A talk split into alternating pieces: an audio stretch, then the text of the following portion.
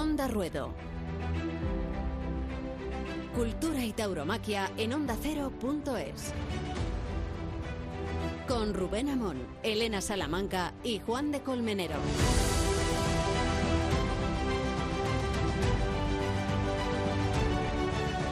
La noticia del domingo en las ventas bien podrían haber sido las Verónicas apauladas de Ortega, el temple y la enjundia de su mano derecha.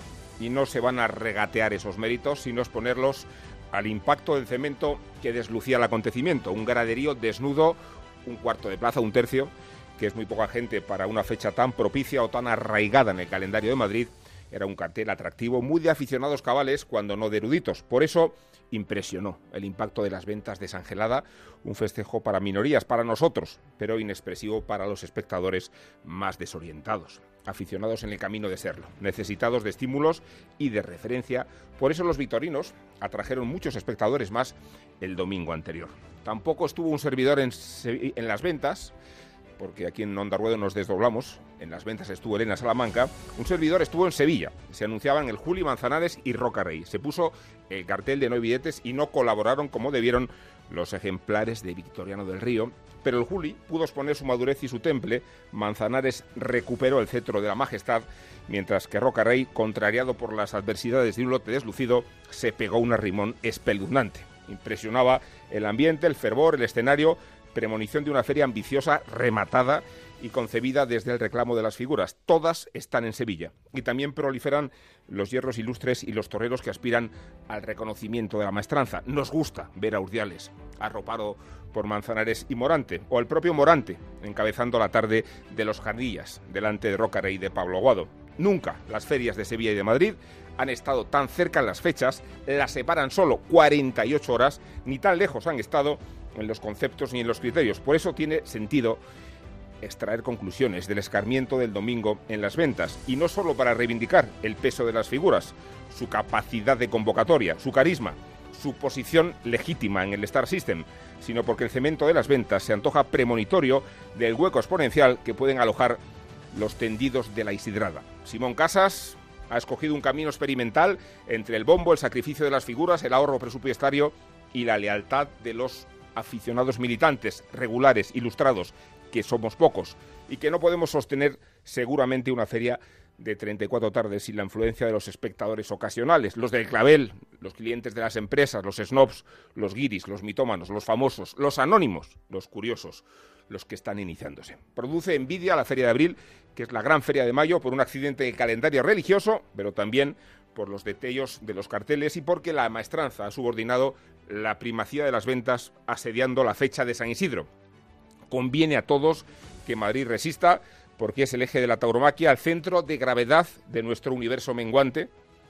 Esperemos, esperamos que la feria consiga repoblar los tendidos, que el domingo de la resurrección, vaya sarcasmo, haya sido un accidente y que Simón Casas haya acertado con su alquimia empresarial. Es muy fácil perder espectadores y es muy difícil recuperarlos. De hecho, el principal enlace entre las plazas de toros y el gran público, más allá de las inercias festivas, siguen siendo las figuras, como siempre ha ocurrido y como sigue ocurriendo en Sevilla con la categoría de Morante, Manzanares, Pereira, Castella, Cayetano, Ginés Marín, Ureña y, naturalmente, Julián López el Juli, excluido en San Isidro hasta que Simón Casas, qué paradoja, ha recurrido a él para convertirlo en el Redentor de Madrid. El toro, el campo, la lidia. Onda Ruedo. Cada semana en ondacero.es.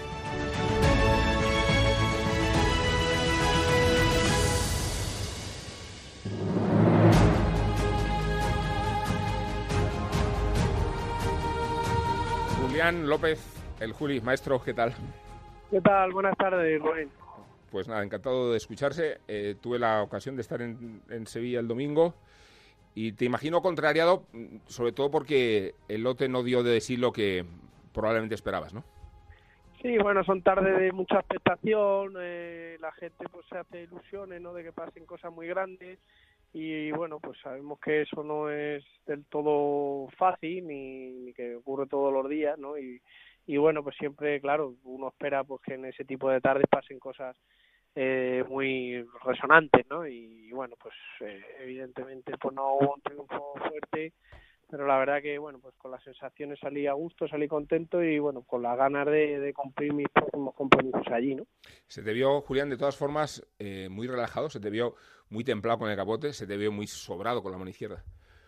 Sí, estuve a gusto durante toda la tarde, la corrida creo que, que sin ser una corrida de éxito, pues tuvo condiciones de calidad para, para tener momentos de buen toreo, aunque no para rematar una gran obra eh, y bueno, pues me iba muy ilusionado, muy mentalizado, eh, la verdad que me encontraba a gusto y luego en la plaza, pues bueno, pues no me pesó el escenario, no me pesó el día y dentro de las circunstancias, pues disfruté la, tarde. ¿Te sientes más cómodo que nunca en Sevilla después del el impacto de Orgullito?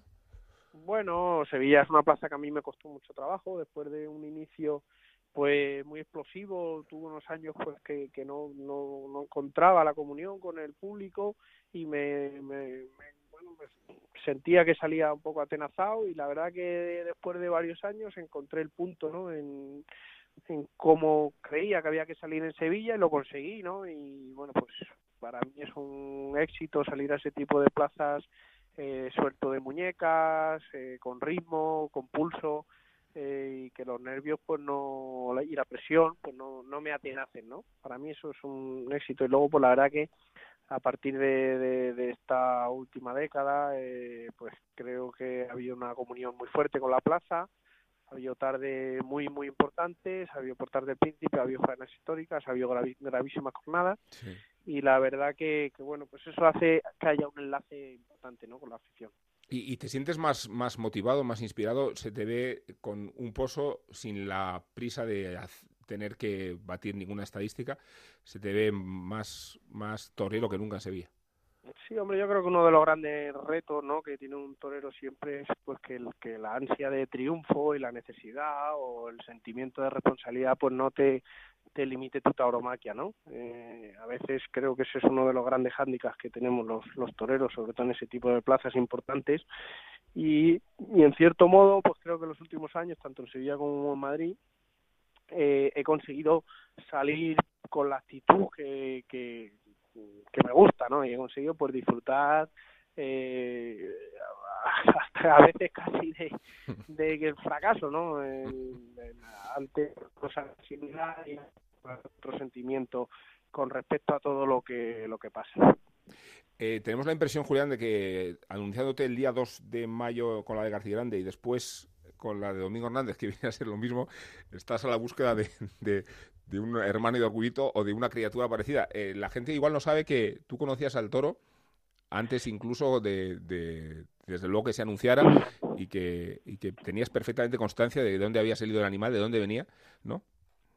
Sí, bueno, eh, tiene su historia interior, ¿no? En, la relación, pues, eh, más allá de la amistad, pues, el, del conocimiento de la ganadería, de, de los proyectos, de lo que se busca, ¿no? Y, bueno, pues mm, después de muchos años era un toro que se estaba buscando, ¿no? Y es evidente que ese toro, pues bueno, por su reata y por todo donde venía, pues tenía posibilidades de, tener esa grandeza, ¿no? Luego, verdad que las, los resultados superaron todas las, las expectativas, ¿no? Pero bueno, pensar a día de hoy en Orgullito y la posible repetición, pues es algo yo creo que irreal, ¿no? Es prácticamente imposible, incluso no creo que sea ni necesario, ¿no? Eh, mm. Son cosas históricas, cosas que pasan, que hay que disfrutarlas, vivirlas, sentirlas, quedan ahí, quedan ahí para para siempre y bueno, luego el toreo pues es mucho más complejo y aunque vayan hermanos de orgullito, pues seguramente que no serán igual, ni mejor ni peor, ¿no? Serán distintos y igual que las faenas pues serán distintas, ¿no? Que es una de las de las grandezas que tiene la tauromaquia. Hablábamos antes, Julián, de el contraste de Madrid y Sevilla, de dos ferias muy diferentes por cómo se han sido concebidas. Entras en San Isidro de forma accidental, casi por una carambola, ocupando la baza disponible que había dejado Enrique Ponce, y, aún así asumes dos tardes en la feria que han estimulado eh, tu vuelta a Madrid, ¿no? Sí, mi, actitud con ir a Madrid era muy clara, de, de como ha sido todos estos años. Siempre yo quiero ir a Madrid. Madrid para mí es una de las bases de, por las que yo soy torero, ¿no? Porque a mí me gusta estar en Madrid. Para mí, aunque es, la plaza más dura, es una gran motivación estar. Y aunque sé que es la plaza más difícil que tengo para triunfar, pues yo quiero estar, ¿no? Soy de Madrid y le tengo mucho respeto y mucho cariño a esa plaza, ¿no? Pero bueno, por ideología, pues eh, ante una imposición del bombo, entre que, bueno, pues cual no, no quiero entrar en polémicas, pero bueno, no estoy, Estás entrando, no ¿eh? de acuerdo, Sí. no estoy de acuerdo, pues bueno, me, me decidí abstenerme, ¿no? A entrar a- a- al bombo, al famoso bombo. Y bueno, pues luego las circunstancias, eh, por, por desgracia, ¿no? De, mi compañero el maestro Enrique, pues eh, a última hora se me llamó, eh, bueno, pues en una llamada de, de- que componía pues todos los requisitos que, que una figura del toreo pues tiene para, para ir a Madrid, ¿no? Eh, para mí era una oportunidad de estar en Madrid, eh, era una ilusión de estar y bueno, pues no estaba en las condiciones que, que me imponían y en las cuales no estaba de acuerdo, ¿no? Y esta última llamada, pues sí vino pues en la en la sintonía que creo que, que tiene para mí el, el toreo, ¿no? No sé cómo lo ves, pero el caso es que la Feria de Sevilla se ha hecho con el eje de gravedad de las figuras y el de Madrid, precisamente por el bombo, las ha alejado. Eh, ¿qué, piensas? Eh, eh, acabas de decir que discrepas ideológicamente el concepto del, del bombo, ¿no? Sí, son estructuras distintas y, hombre, yo mm, creo que el toreo pues lo componen eh, el torero, el toro y el público, ¿no? Y que los tres pues tiene que haber una comunión y eso va en base pues al, al interés y a la expectación, ¿no?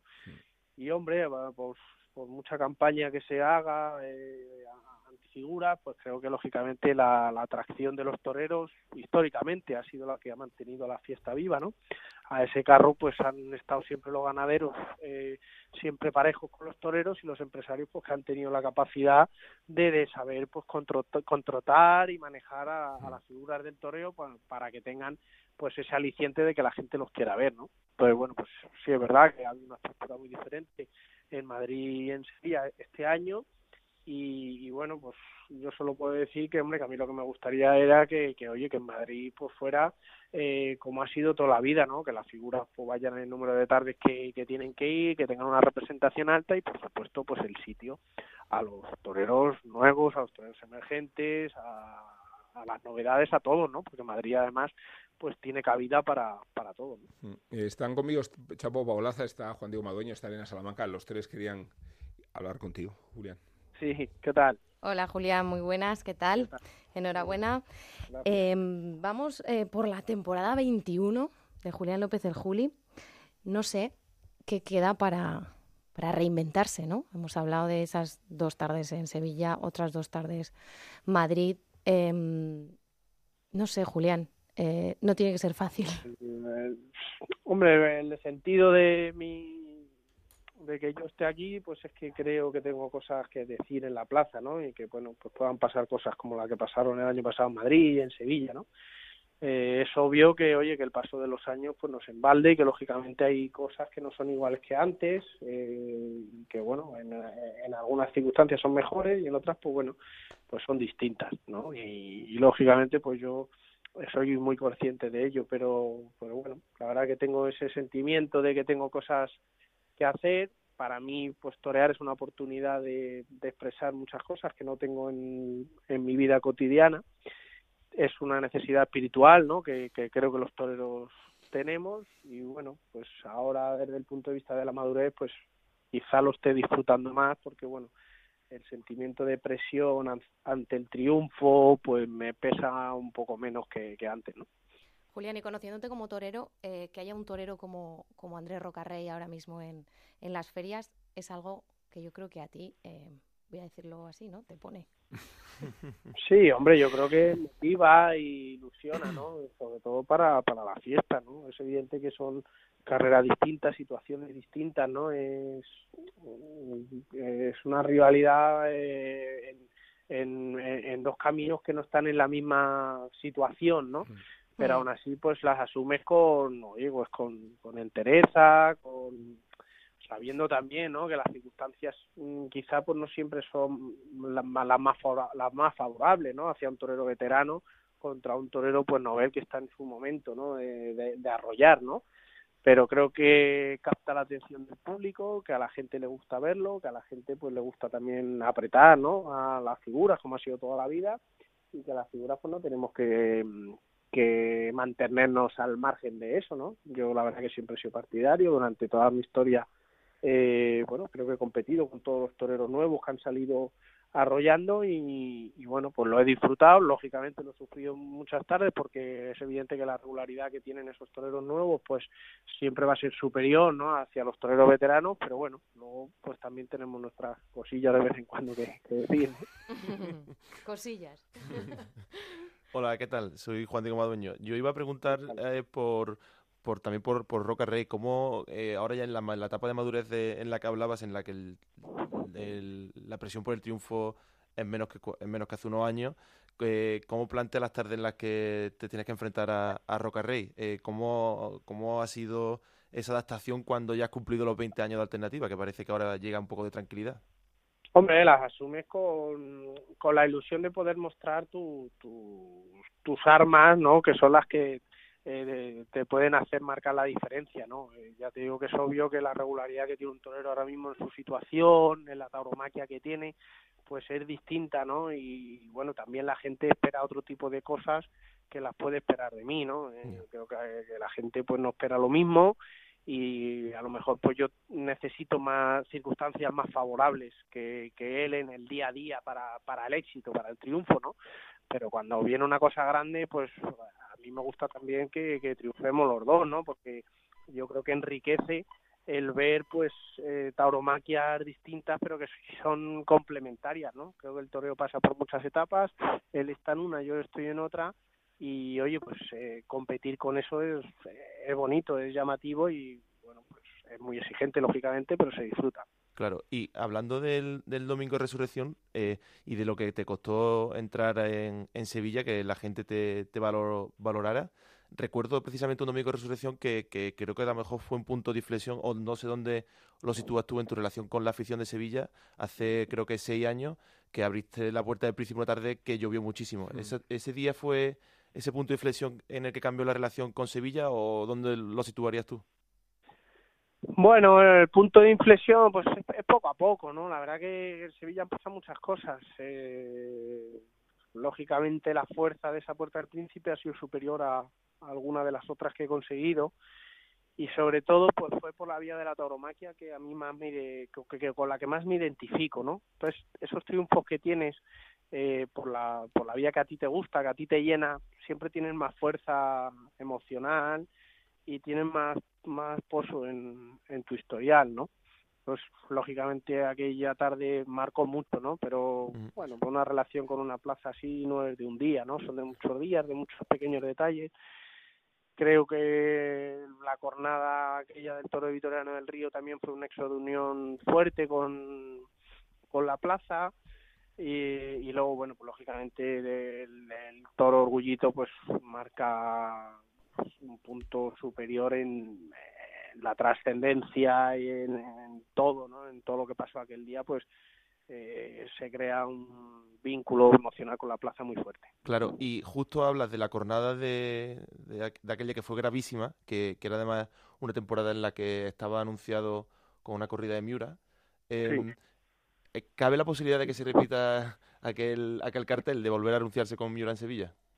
Bueno, puede ser, el, pero bueno, no es, una, no es un objetivo que tenga ahora mismo eh, a, bote pronto, ¿no? Mm. Aquello venía en una situación y en un momento en el que sentí que encajaba y, y, lo hice, ¿no?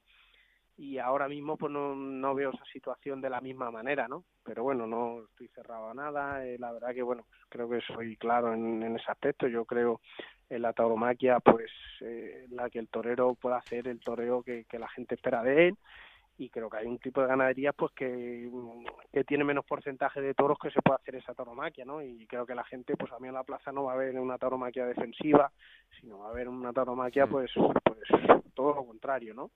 Pero bueno, no digo que, que no pueda ser ni, ni, ni lo rechazo, ¿no? Mm, si viene una situación en la que encaje, y mi trayectoria y sobre todo yo personalmente pues mm, me encaja y me hace ilusión pues lo podría hacer perfectamente.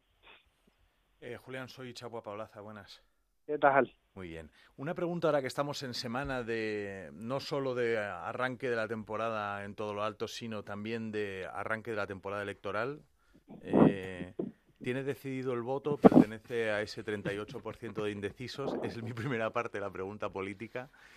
Y, eh, y, la segunda es si en este tiempo ha habido algún político o algún partido político que le ha sondeado para llamarle a sus filas. Bueno, pues el voto lo tengo decidido, pero como es secreto, no lo obligo. No lo obligo, no lo obligo. El, eh, creo que ha habido cierta intención de un acercamiento al, cual, pues, eh, elegantemente, pues lo, he rechazado porque no considero que esté en situación ni tengo una idea de, para poderme meter en política, que es algo que no me atrae absolutamente nada. Y respecto al tema político, pues tengo un cierto sentimiento de tristeza de que eh, las circunstancias y los propios partidos políticos hayan creado un ambiente eh, de paralelismo entre la fiesta y la derecha, ¿no? Creo que no es positivo para, para el toreo porque el toreo es de todos, creo que hay gente de, de, izquierda, gente eh, independentista, gente eh, comunistas que son aficionados a los toros, ¿no? Y el posicionamiento que hay tan radical de parece que derecha a toros sí y izquierda a toros no, pues me da pena, me entristece porque creo que no beneficia a, la tauromaquia. Es, es algo que, que me da mm, pues rabia. Y, y, Julián, para aclararnos, ese, esa culpa se la endosas no solo a la izquierda, sino entiendo también a la derecha. Sí, es una, mm, es una culpa pues que ha venido eh, sobre todo a raíz del tema de, Cataluña, en el que bueno pues eh, el toro se ha utilizado un poquito como arma arrojadiza entre los partidos para, para bueno para captar votos por un lado y para posicionarse en contra por otro, ¿no? Y ahí se ha creado una división eh, de ideas pues que nos ha perjudicado al toreo, ¿no? Igual que ahora mismo pues hay una división social que en España pues considero que antes no la había o no la había por lo menos de, de la misma manera, ¿no? Entonces, eh, no sé el motivo exacto, pero sí sé que ahora mismo pues hay un posicionamiento que no es favorable para, para la fiesta, ¿no? Es evidente que nosotros pues, lo tenemos que manejar eh, de la mejor manera posible y pues, pues para eso está esa gran fundación a la cual pues le, le he ofrecido todo mi apoyo y considero que es fundamental y vital para, para el futuro de la fiesta pero el posicionamiento Mm, de la fiesta ante una tendencia política, pues eh, creo que no es del todo positiva porque eh, creo que el toreo es del pueblo, es de la gente, es del que le guste, del que lo sienta y, bueno, pues no me gustaría que, hubiera un separatismo. Muy bien, Julián, te agradecemos tu presencia en este programa que estamos lanzando y también tu integridad. Sectoria como se es, ¿eh? decía Belmonte. Gracias. Y en el caso de Julián López Juli, es que nunca hemos tenido dudas. Un fuerte abrazo, maestro. Un abrazo a todos, gracias. Bueno, no las horas que son y todavía no hemos brindado. Y esto hay que hacerlo ya cuando está el primer toro en el ruedo. Así que vamos a brindar con, con Nacho Ibernón. Bienaventurados los que lo cuentan, porque de ellos será el reino de no se sabe muy bien. Bienaventurados los redactores, los plumillas, reporteros, inalámbricos y NGs, esas fuentes próximas a X que apuntarían desde la enfermería que tal vez. Informa Mundo Toro, 6 toros 6, aplausos, burladero. Informa ya no Joaquín Vidal. Qué mal. Brindo, a los que gatean como yo y a los colosos retratistas como usted, barquerito, a los fotógrafos de luces y al sombrío redactor jefe, o jefa cada vez más, menos mal, a los que aprueban raspado solamente, o sea, media estocada, brindo, a los cidanes y pavones, a los zabalas e hibernones. Cabemos todos, oiga, el trino de Madueño, Salamanca y Cáceres, Lannister y Stark, Lamed y Paco March. Porque se puede decir ole, de Monchole, o se pueden decir olés, como molés. Brindo por los que siguen feria a feria, festejo a festejo, y escriben y cascan y retransmiten y programan y documentan y tertulian, por los carmelos y naranjos, por los Estelas y la Collantes. Tendido 0, 0, Clarín Radio 1, 1, conectamos con David Casas en el callejón. Tantos, tantos. Profesor Cuberta, poeta Suárez Inclán, catedrático Amorós. Belén Plaza en la IDEM. Navarro Patricia. Villasuso Albricias. Chapu, Lorca, Ilián y Fernández Román. Brindis a la prensa de la corrida. No confundir con la corrida de la prensa.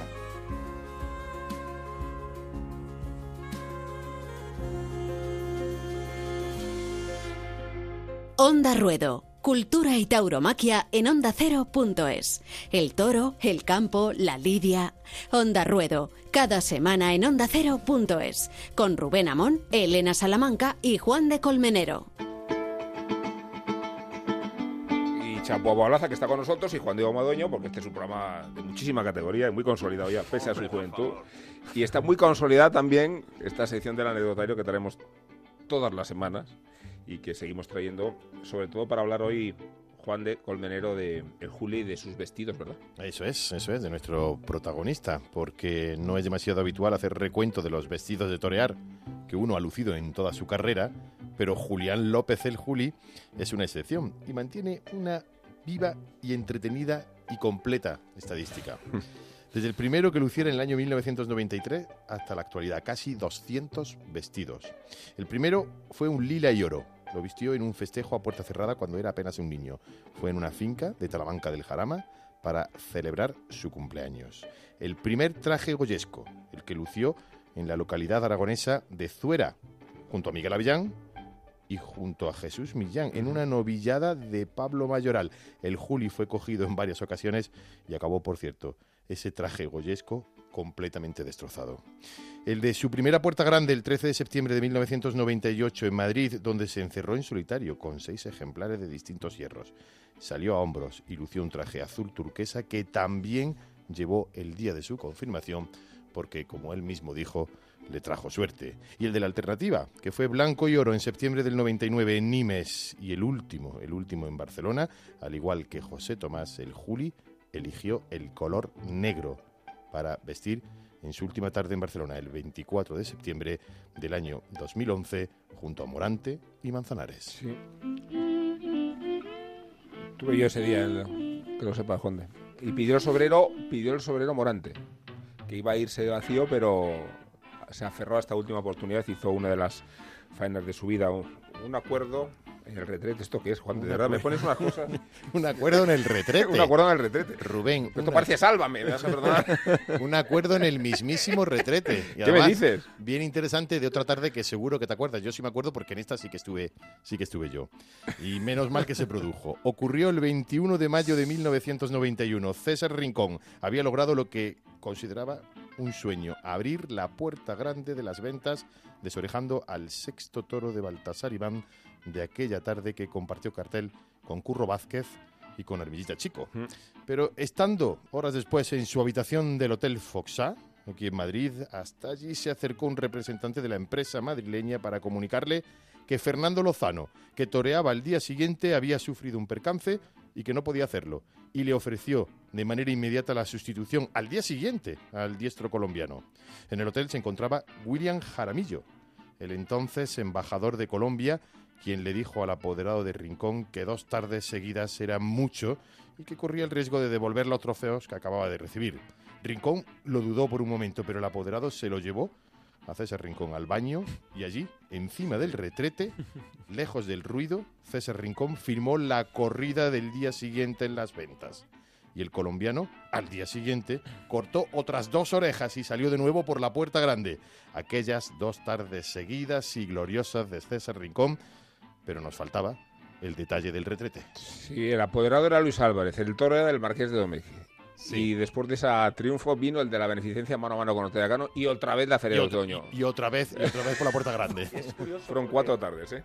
Porque Rincón, que ha sido un torero valiente a ojos de cualquiera, que eh, mató a Bastonito eh, en la frontera con el infierno, dice que uno de los momentos en los que fue más valiente fue ese momento que ha retratado Juan de, cuando él está sentado en el retrete y él habla del valor en la plaza, pero también el valor en las decisiones, cuando se lo juega todo, Sí, sí, efectivamente.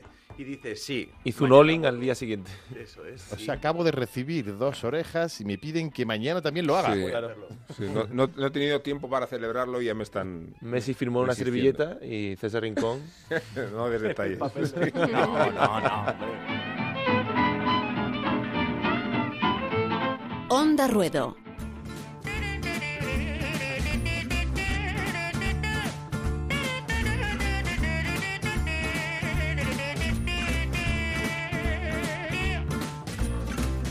Donnez-moi une suite au Ritz, je n'en veux pas des bijoux de chez Chanel, je n'en veux pas. Donnez-moi une limousine, j'en ferai quoi Bueno, quería plantearos eh, estas cuestiones que hemos tratado al principio del programa, que hemos hablado con el Juli, sobre el contraste que hay más que nunca entre Madrid y Sevilla. Entre una feria concebida con figuras, con carteles rematados, y una feria, la de Madrid, experimental por la novedad del bombo, porque escasean las figuras y porque eh, en realidad solo separa una feria de la otra 48 horas, ¿no? Como si estuviera Ma- Sevilla acosando a Madrid para marcar cuál es el, el rumbo de- del mes de mayo. Un mes de mayo insólito en la historia de la tauromaquia, terrible. porque nunca ha habido tantas tardes a- amontonadas, en el mejor sentido Seguida, de la palabra, sí. eh, entre Madrid y Sevilla. ¿Qué, qué pensáis? Eh, ¿qué, qué fórmula os atrae más? ¿Cu- ¿Cuál es vuestro, vuestro, vuestra perspectiva más elaborada que tenéis? A mí me gustan las dos. Es decir, me gustan las dos o me disgustan las dos. Veremos cómo sale, porque siempre tenemos la impresión de que va a salir una cosa y luego el tono lo, lo, lo pone todos pa- patas arriba. Yo lo que... mm, A mí lo que no me parece bien es eh, fiarlo todo a una carta. Creo que la tauromaquia tiene que tener... eh, tiene que ser poliédrica prácticamente caleidoscópica. Es decir, hubo un momento en la evolución de la tauromaquia en la que la ultrapresencia de las figuras con las que hablo con, eh, con todo respeto, pero esa presencia en todos los sitios, pues eh, al final ahogó el terreno de labor de la tauromaquia y se veían los mismos carteles en muchos sitios. Bueno, pues que haya fórmulas distintas a mí me parece positivo. Que atraigan a públicos distintos, que atraigan a sensibilidades distintas, que la gente pues se encuentre en un sitio y que de pronto se encuentre en otro. Y cuanto más fiestas de los toros diferentes haya, y no solo en los nombres, sino en la manera de elaborarlas, a mí me parece mejor. Mi duda es, y insisto con la cuestión, es eh, con el antecedente que hemos tenido este domingo en las ventas. ¿no? Un cartel de, de mucha mucho interés para los aficionados. Recuerdo que Elena Salamanca me decía, y yo casi me quedo con Madrid, y, y no por despreciar la terna de Sevilla, sino porque la sensibilidad de un aficionado, la tarde del domingo las ventas reunía muchos atractivos. La cuestión es si esos atractivos son suficientes para multiplicar esa idea en la feria y para proyectar 34 tardes y para conseguir que el gran público eh, esté presente en, en Madrid, ¿no? Como, como, Es complicado. Eh, yo te decía, pues obviamente me quedaba con Madrid, primero porque eh, el Domingo de Resurrección de, Sevilla pues es un cartel más que asentado, más que visto. Y, y a mí la ilusión de, de ver a, a estos toreros, que además creo que la torería con la que estuvieron en la plaza estamos carentes ahora mismo de, de estos toreros, me hacía estar muy ilusionada con eso. Entiendo que yo en la calle cuando decía, no, voy a los toros en Madrid, me decían, ¿quién torea? Y yo le decía los tres nombres, Mm. la gente no sabía quién era. El público en general hablo, ¿eh? Sí, sí. Pero bueno, eh, también creo que, que esto también es un, un de menos a más, ¿no? Eh, son toreros nuevos, son toreros que, bueno, pues obviamente no, no son los taquilleros que ahora mismo todo el mundo conoce o las figuras del toreo que todo el mundo conoce y es muy difícil que esos tres toreros con ese cartel llenen la Plaza de Toros de las Ventas. Desde luego. Y la imagen que daba eh, era un poco entre el día desagradable que hizo en Madrid el domingo y el tercio de Plaza, el cuarto largo de Plaza que hubo, pues era un poco, un poco triste. Pero hay que una fórmula que no falla, que es el cartel interesante que gusta en Twitter, luego eso- hay un tercio o un cuarto de Plaza.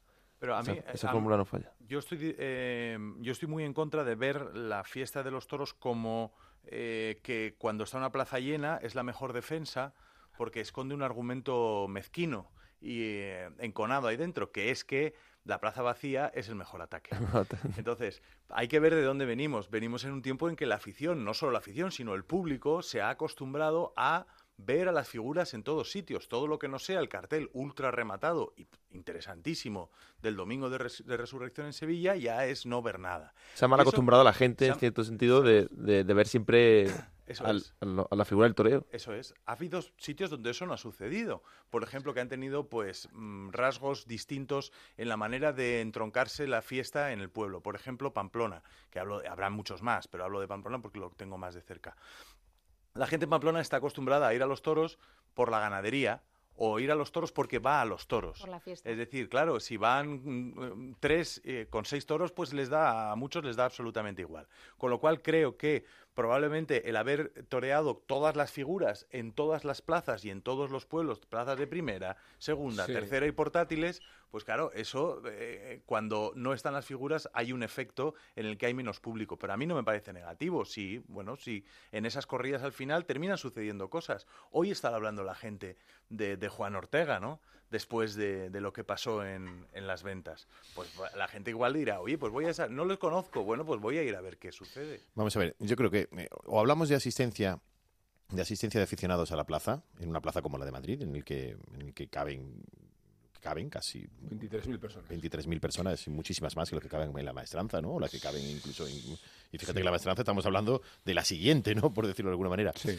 Pero o hablamos de la asistencia o hablamos de la idiosincrasia que pueda tener Madrid. Madrid y la afición de Madrid no es la afición de Sevilla. Y hay muchos que han estado aquí y que luego han triunfado aquí y que hoy se habla eh, de, de- de la corrida de ayer, incluso en un determinado momento más que la oreja que pudo cortar Manzanares en el día de ayer, entre los aficionados. ¿vale? Sí. Y, y- y- y- Juan Ortega, mm, dentro de poco, si sale eh, otra faena mm, parecida a la de ayer, o, incluso puede redondear una tarde, resulta que irá a, a Sevilla dentro de dos años o tres años y podrá convertirse y podrá triunfar de una manera como una figura del toreo. Me refiero que en Madrid eh, es el que yo- desde siempre encumbra a una figura en potencia Sí. cosa que no va a ocurrir en ninguna otra plaza del mundo. Desde mi punto de vista no ocurre. Y luego, por la afición y por el número de, y por el número de asistentes, lógicamente en una tarde desapacible, como fue la de ayer, en un día muy concreto en que la gente todavía está de vacaciones o volviendo, o que no es lo mismo que en Sevilla, que es por la tradición, pues eso, eso puede fallar. Echa para atrás, claro, no, no termina. Lo de ayer en San Isidro no, no ocurre. No lo sé, No. no. lo sé. Yo digo, Ju- Juan de, el, el otro día, el domingo de Ramos, hubo un reclamo claro, que eran los toros de Victorino, y fueron 16.000 personas a las ventas. Hubo buen 17.000, ambiente. Hubo Buen ambiente. eh, muy buen ambiente. ¿Por qué? ¿Por el cartel? No, por el reclamo de los victorinos. Eh, yo estoy hablando de que Madrid ha cambiado de criterio. Yo no estoy discutiendo la idiosincrasia de las ventas. No Vamos estoy discutiendo, espera, no estoy discutiendo la idiosincrasia de Sevilla, sus matices, los toreros que entran en Sevilla, los que no, la resistencia a toreros que no han abierto nunca la vuelta del príncipe de, de- de Sevilla, incluso con los méritos y las orejas para haberlo hecho. Me contaba eh, el, el maestro Spla eh, hace unos días que a Damaso, con los trofeos suficientes para abrir la puerta del príncipe, es decir, tres o más de tres, le dijeron que por ahí no salía como si fuera como si fuera impropio un señor de Albacete Que saliera a es, es un poco caricaturesco, pero eh, esta feria es desconcertante, Juan de, para muchos aficionados. ¿eh? Eh, No lo creo. no, para mí lo es. Te, te digo que, que yo he hecho en, en falta tardes más atractivas. Y creo que el Pero problema para no- ti el- tardes atractivas que es carteles, No. carteles como Claro, el del domingo de creo que nos conocemos. Yo, no- con estoy, figuras. yo- yo estoy encantado de una corrida como la del domingo, ¿eh? Claro. pero esta no es la No, esencia Sí, de la inter- feria. interesa- es no, interesantísimo, No, pero no toda la a feria ver, así. Pero, Elena, me- que me gusta Tomás Campos, ¿eh? que me gusta Pablo Aguado, sí. que me gusta Ortega. Pero ¿por qué solamente eso? Vamos No, a ver. la La, cuestión corrida es de Fuente Imbro, la pero, corrida de Fuente Imbro del día solo- 15. Solo, una pero- cuestión. Es que a la cuestión es si una feria de 34 tardes tan dilatada, con carteles de, de poco impacto popular, está en condiciones de sujetar eh, económica y, y, eh, la, la categoría de la Plaza de Madrid. Si- para mí es Bueno, una, para mí no es una gran duda, ¿eh? Para mí es una gran duda ver la plaza y ver la afluencia. Me encantaría que los sostenidos se llenaran, ¿eh? y luego la historia entre Sevilla y Madrid es paralela también en el sentido de que hemos visto lo que le pasó a Sevilla cuando eh, las figuras no fueron a Sevilla. El- la hemorragia de aficionados y de abonos que se dejaron en el camino Exacto. no lo han vuelto a recuperar. Y Madrid Mm. tiene una categoría eh, importantísima como para eh, amortiguar ese efecto. Sí. Igual la afición responde aunque no estén esos toreros, pero te arriesga a que, a que, a que ocurra y que el prestigio de una plaza de primera en la que se supone que deben de estar todos o que tienen que estar todos los toreros, independientemente de su, ca- de su categoría, eh, Hombre, es que- queda, queda un poco en- que, a- amenazado, ¿no? El que La- cuestione que las la, catego- figuras... la categoría que tiene Madrid de aglutinador tanto del pobre como del rico Sí. y, y- y- y esa importancia fundamental en, en el, en el ecosistema de la fiesta, ¿no? Para que para que todo tenga- siga funcionando siga Sí, es funcionando el eje. eh, el- el- la tauromaquia, por decirlo así un poco exagerado, pero eh, se puede quedar ame- puede quedar amenazado después de esta feria, porque si la gente no responde y la plaza, y la plaza principal no hay nadie, eh, o sea, sufre una hemorragia como la que sufrió Sevilla, eh, estaríamos ante un problema importante. Es que Madrid es el argumento. Es el- Madrid es el hilo argumental de toda la temporada. Madrid es la espina dorsal del relato. Sí, Claro. Pero tiene que aguantar Chapu, ¿eh? Claro, lo que yo digo es que a quién le, le- le podemos echar la culpa. Es decir, cuando decimos, no, una feria con estos carteles, con la asistencia que puede tener, no sostiene económicamente una plaza como Madrid. Yo os pregunto, Pero, eh, eh, ¿está el escalafón está el escalafón para una feria de 34 tardes? Si no van las figuras, ¿pero a quién le No, echamos la culpa? Pero no, ¿por qué no no, van digo- las figuras? Vamos a ver, vamos a ver. No, no, no, no. no. No, plantear, has plantear escuchado que a igual- Juli el motivo por el que no van las figuras Sí. y por qué han tenido que recurrir a él como el mesías de la feria. Plantear, plantear que debe haber menos festejos, a lo mejor es En esa algo que contradicción está todo. Sí. Claro. Este, La Plante- contradicción del Juli es, es lo que ha sucedido en Madrid. No mm, me organizo un bombo, prescindo de las figuras y Es que cuando la feria... de las figuras, por mucho que las queramos criticar, por mucho que lleven mucho... O sea, es no entender nada de esto. O sea, al final las figuras son Pero- quienes llevan la es que la Madrid, plaza digo, y son figuras del toreo porque Pero no son el prescindido. eje Pero es que Pero es que vertebral. Madrid no prescinde No. de figuras. ha, ha utilizado un Vamos mecanismo de, de selección que ha ahuyentado a Morante, a Manzanares, fomenta, que había fomenta, ahuyentado futura- a Juli. fomenta futuras figuras Pero- que no nos pensamos ni siquiera que van a ser figuras. Vamos a ver. Me encanta tu visión filantrópica de cómo se ha concebido esta feria. ¿eh? Absolutamente. Te garantizo Emilio de Justo. Emilio, me de encanta Justo. Emilio de Justo, Vale. me encanta Vale. Ortega, me encanta Tomás Campos. Yo no estoy No. hablando de mi posición, estoy hablando de cómo llenas una plaza y vertebras una temporada a partir de la repercusión popular. que- Perfecto. oye, pero El planteamiento de hacer menos que por festejos, mí, a lo mejor- por mí, por mí hacíamos la temporada de los tentaderos. No, vamos a ver, hacer menos festejos igual, hacer menos festejos igual es planteable, ¿no? Igual mm, 34, tar- 34 festejos, que no son 34 corridas de toro. Bueno, pero hacerlo igual. Vale, bueno, ahora sí. si quieres hablamos de las noviadas. ¿eh? Bueno, bien, pero quizá, quizás es planteable reducir el número, pe- reducir el número, pero, pero ojo, no tanto, porque si no, no dan cabida no solamente a las figuras, sino a aquellas potenciales figuras, que sin Madrid no lo van a ser nunca. Pero, Juan, No de- lo han sido. A ver, la corrida de Fuente Ibro del día 15 de mayo entre Finito de Córdoba, Urdiales y Miguel Ángel Pereira, ¿os parece. ¿os parece una corrida que, no- que son de toreros de estos que le preguntan a Elena por la calle quiénes son? Sí, ahora sigue. sigue. Vale. Un respeto, La, ¿eh? la- la- la- a la gente que le pregunto Que corrida- preguntan quiénes son, son los mejores. la corrida del Parladé, la corrida del Parladé con No, el estás- Cid, López, Simón y estás- Roca Rey, ¿os Estás parece? ¿os haciendo parece? las excepciones. No, No, no, está no, haciendo no, una no. feria de cinco tardes. Este, eh, no, no, no, así- si quieres continúo, ¿eh? Continúa 10. con la de Jandilla. Hay hasta 10. Continúo con la de Jandilla con Sebastián Castella y Emilio de Justo. Pero por eso te estoy diciendo Vale. que estás yendo a las No, excepciones. bueno, no sé. En cualquier caso, están esas más que- otras. Que todas las, que todas las tardes Las tienen que 30. estar las figuras. No, decir, que, lo tienen que vertebrar la no- feria. no ha como siempre, como siempre han vertebrado Y Madrid. mezclar. No, es que da la impresión de que Madrid mezcla. no, Pero ha sido hacia las figuras cuando han sido la, se la vertebral. que esté la figura es mejor. ¿Por qué no Claro. Porque tiene mucha más repercusión todo lo que ocurre en la feria. ¿Por qué no una está? feria ¿Has sin escuchado figura, a Juli? Una feria sin figura. Po- Bueno, Una feria no, sin figura no tiene repercusión. no están porque una vez establecido el criterio del bombo, dicen las figuras, ah, o sea que yo tengo que, que, em, amalgamar mis méritos con los de otros y, y no tengo una jerarquía y no tengo un prestigio y no tengo una El que lo reputación de figura. el que lo entendió Como si fuera perfectamente- gratis, ¿no? El que lo entendió perfectamente fue Emilio de Justo. Sí. tener Emilio de. Justo dijo no al bombo sin tener la categoría de las figuras porque no quería jugarse todo su futu- todo, todo lo que había conseguido en ese momento a, a- Y a eso eso. está bien. Es decir, A mí me parece bien. es bien. Si quieres, continúo con la de Juan Pedro Me Domecq, parece bien. o con la de Jandilla, ¿eh? o con la de... No, es que hay hasta 11 o 12, y, y tiene cabida no solo las figuras, sino los que pueden ver, serlo. Juan, Por- no y, tengo- y- no y lo del, del bombo, y lo del bombo es la ver, mezcla, y lo del bombo es la mezcla que- que mí- perfecta. Que, este debate a mí no me compromete como aficionado. Sí, lo sé, sí lo yo- sé, Rubén. Y yo tengo enorme Sí, interés sí, además por los plantea- toreros que has sí. mencionado. Yo estoy es. hablando de cómo se sostiene una feria. Con esos argumentos. Yo Sí. no estoy hablando de, de mis gustos personales. Otra cosa es el si- número de La feria festejos. que haría yo, no te imaginas cuál sería.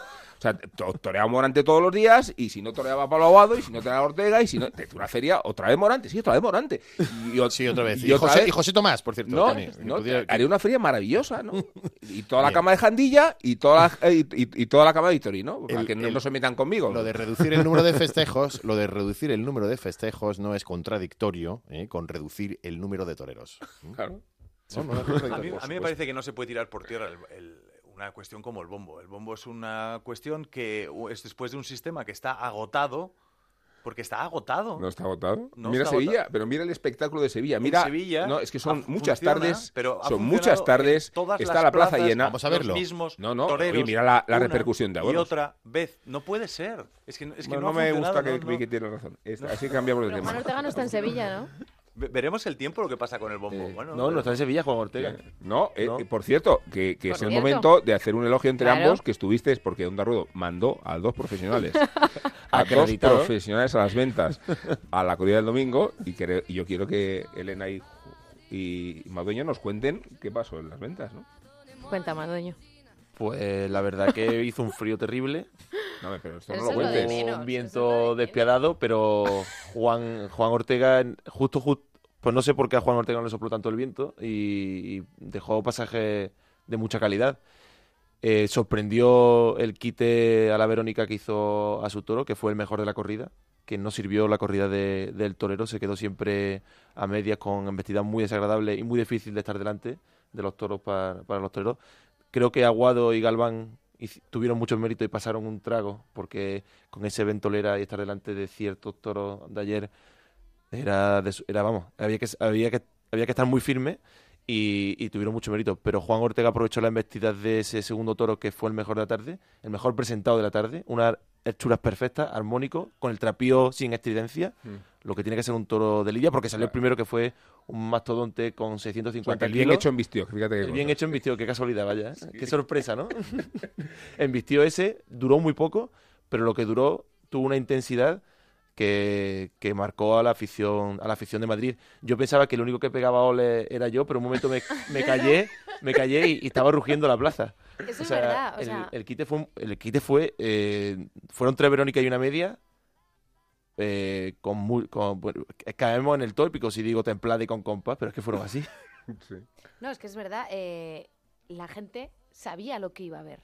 Sí, Yo, eh, hablando, digo, cuando entrábamos en la plaza había miradas cómplices, Sí. había sonrisas, Sí. eh, porque sabíamos eh, a lo que íbamos, ¿no? Y yo creo que, que hay una obligación moral y una, una obligación del destino de que estos toreros triunfen por el bien de la tauromaquia. O sea, la torería que hubo en las ventas, Pues no desde el nadie. paseillo hasta No, el final, sí, te- No. es, ¿Quién una- defiende la es autoridad? de obligado cumplimiento que estos toreros triunfen, porque es que de verdad Yo- y- tenemos una no- no hace- necesidad de esto. Completamente de acuerdo. No hacemos otra cosa que reivindicar esa tauromaquia. Por eso los nombres que hemos citado bueno, aquí poco a poco, el toreo son lento, referencias y entendemos incomprensible que Ortega no haya debutado todavía en la maestranza como, como matador, matador de de toros. No se ha presentado como matador de toros en la maestranza, ¿no?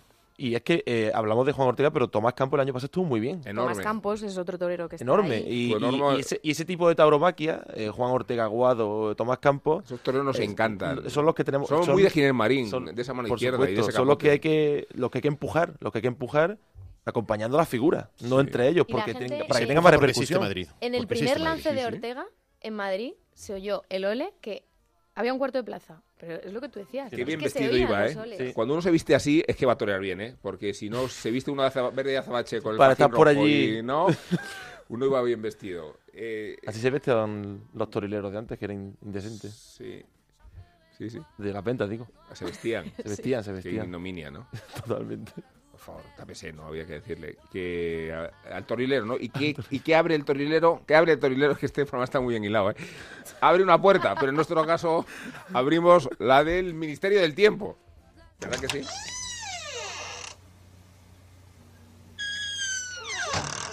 Nos adentramos en uno de los momentos y personajes más importantes de nuestra taurohistoria, primeros años de 1900. Si la historia de la tauromaquia tuviera edades, que las tiene, la que en España corresponde a los carruajes de caballos, adornados con pamelas y sombreros de Cartier, estaría asignada por la edad de oro que cambió los tiempos, una edad marcada por un hombre que convulsionó, que trazó las pautas del futuro, Juan Belmonte García.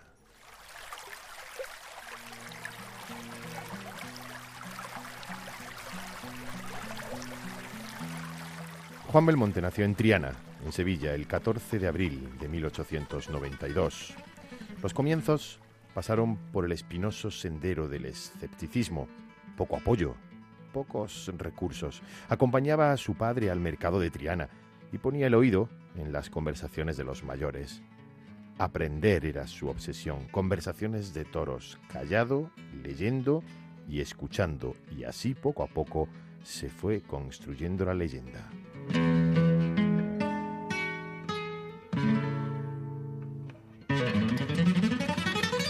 Él mismo lo explicó. Lo que vamos a escuchar a continuación es La voz de Juan Belmonte, documento histórico que hemos podido rescatar y donde escuchamos a Belmonte contando cómo empezó todo, cómo toreaba de salón porque no podía ir a la plaza, cómo su hermano fue su primer becerro.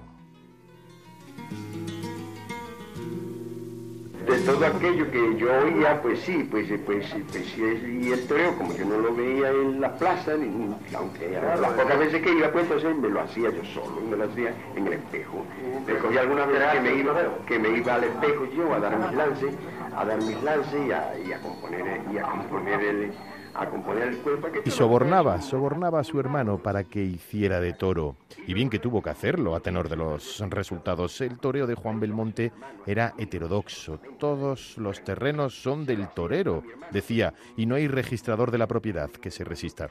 El torero puede pisar todos los terrenos, una teoría que hacía añicos lo establecido hasta ahora. A sus hermanos, a sus amigos, con su cornamenta y con su cuerno. se lo hacía a mi hermano, que siempre he tenido yo un hermano en disposición, en, edad de investir, ¿no? En edad de investir. Y, mi hermano Manolo, pues se cae, se cae.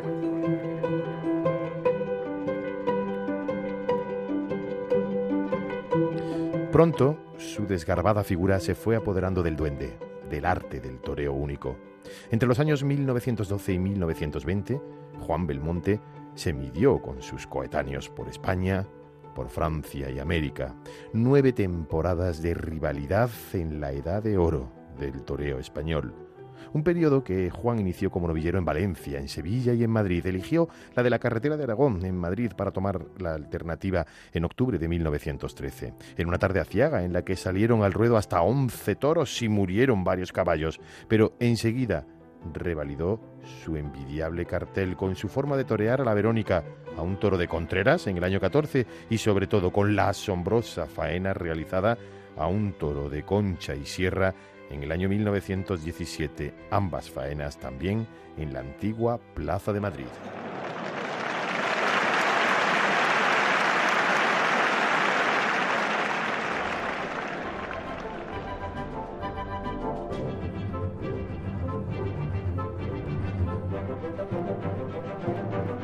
Sus partidarios enseguida formaron legión, empezando por los intelectuales y amigos de Juan, que le acompañaron, le acompañaron en su reaparición en 1934 en el Anfiteatro de Nimes. Belmonte fue producto literario de la generación del 98, que se hizo belmontista casi al completo al admirar al héroe que veía. Ningún torero ha tenido antes ni después tantos apoyos y amigos entre intelectuales del máximo nivel. Julio Romero de Torres, Sebastián Miranda, Pérez de Ayala, Valle Inclán, Julián Cañedo, Gómez Hidalgo, Julio Camba, Enrique de Vera. Junto a ellos se reunía el maestro Belmonte en el Café de Fornos de Madrid para participar en tertulias. Un destacado representante de la generación del 27, Gerardo Diego, le dedicó la Oda a Belmonte. Valle Inclán, amigo personal de Juan en Luces de Bohemia, recogió parte de sus sentimientos acerca de la personalidad del diestro. Juan se transfiguraba, decía, delante del toro, adquiriendo la belleza de una estatua clásica.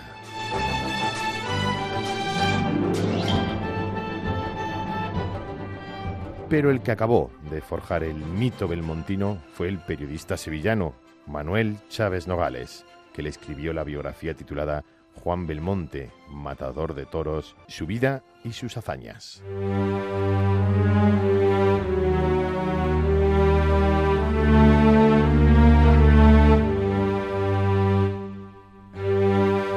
Belmonte, el pasmo de Triana, la figura que revolucionó y sigue revolucionando el toro, el que descubrió el temple, el que elevó aquella media que valía por dos, el que paró el toreo. Fue amo en el ruedo y quiso ser también dueño de su destino. Aquel 8 de abril de 1962, Juan Belmonte se enfrentaba por enésima vez a la muerte que nunca temió. Pistola en mano, alcanzó definitivamente la eternidad que se había forjado en los cosos. Solo te falta morir en la plaza, le dijo un día Valle Inclán. Se hará lo que se pueda, respondió el torero. Y frente al cuadro en que Ignacio Zuloaga cinceló el ser de Belmonte, dijo adiós a la vida en su finca sevillana Gómez Cardeña. Su vida iba ya camino de las tablas, a pesar de que fue un torero encastado y bravo. Belmonte, el inmortal, apretó el gatillo.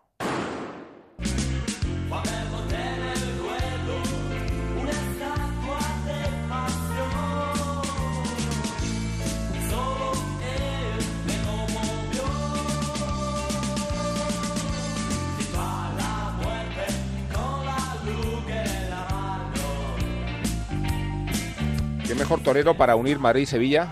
El peso que tuvo Belmonte en Madrid, el peso obviamente que, que tuvo en Sevilla. Lo hablábamos justo antes, que en Sevilla y en Madrid se busca el mismo concepto de torero. Sí.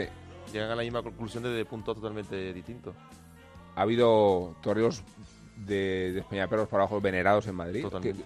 que me acordaba de Pablo de Romero, ¿no? Fíjate Romero, ¿eh? Pepe Luis fue un torero muy de Madrid también. Y ha sido más difícil en todo caso para los, para los castellanos. Hay una generación, que es la generación de Robles, de Roberto Domínguez, de Curro Vázquez, de Damaso, de Esplá, Capea. Tela. Se recelaba de ellos, se recelaba también de las ganaderías. Lo que les ha costado muchas ganaderías no andaluzas entrar en Sevilla hasta que se han convertido en, en convencionales, ¿no? Victorino, en el 96, ¿eh? Tuvo que esperar Tremendo. muchos años y las ganaderías de Salamanca unas cuantas. Pero vamos a hablar de, de- Tenemos aquí un club de fans que es el Pacma. Me gusta muchísimo porque igual que los toros es verdad que, que el enemigo lo tenemos dentro. Son oyentes, vamos. Igual que eh, tenemos el enemigo del toro está dentro, el Pacma también tiene suyo dentro. ¿eh? O sea, yo creo que... Chicos del ¿no? Pacma, ¿no? Los alegres chicos del O sea, yo cuando a mí me ponen a dudar entre mi, ma- mi madre y mi perro, yo Está claro, está claro. crepito. Ese dilema. Entonces creo que nos vamos a despedir hoy con un bonito homenaje de Elena que, que ha hecho una, yo lo he visto antes, ¿eh? lo vais a oír, pero una cosa muy cariñosa, muy bonita. A nuestros amigos del Pacma que nos podían patrocinar alguna sección, ¿no? Nos reímos, pero esto es muy serio, ¿eh, Rubén? Ya lo sé, Elena, si el sarcasmo es el registro. Vámonos.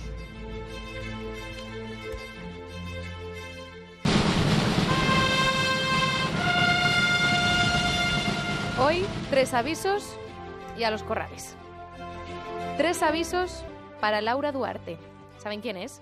Sí, hombre, seguro que sí. La candidata al Congreso del PACMA. Sí, la misma, ya sabéis, ¿verdad? Ella, la que sale en un vídeo dando de comer a un toro, quién sabe de qué raza, castrado, o sea, un buey, y diciendo que mira lo valientes que son los toreros, que yo puedo darle de comer a este lindo gatito. Bochornoso.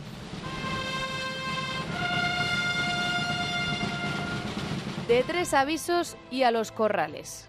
No solo ha hecho gala de su ignorancia, sino que además lanza un mensaje otros tantos ignorantes de que pueden saltar la cerca de una finca de Bravo y acercarse a un toro a darle de comer como si fuera pues un caballo o una cabra, de psiquiátrico de verdad. Laura Duarte es la pseudoanimalista que quiere que la tauromaquia sea considerada un delito.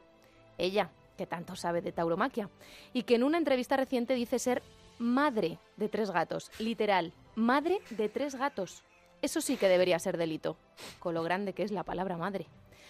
Pero lo mejor de todo es cuando cuenta que un día, con nueve años, su cabeza cortocircuitó, así lo dice, al darse cuenta de que el cerdo con el que jugaba, no sabemos si al fútbol o al dominó, había desaparecido y descubrió qué había pasado con ese cerdo.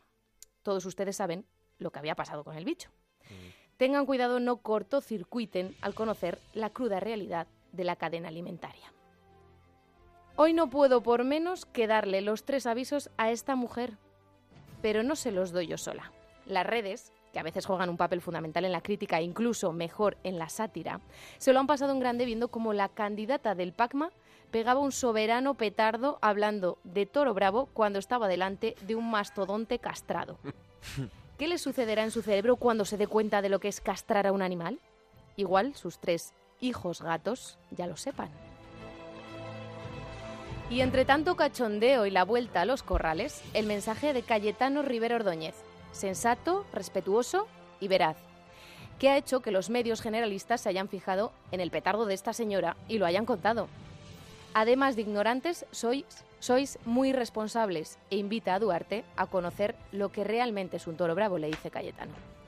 Gran ovación para el torero y los tres avisos para la activista desactivada del PACMA.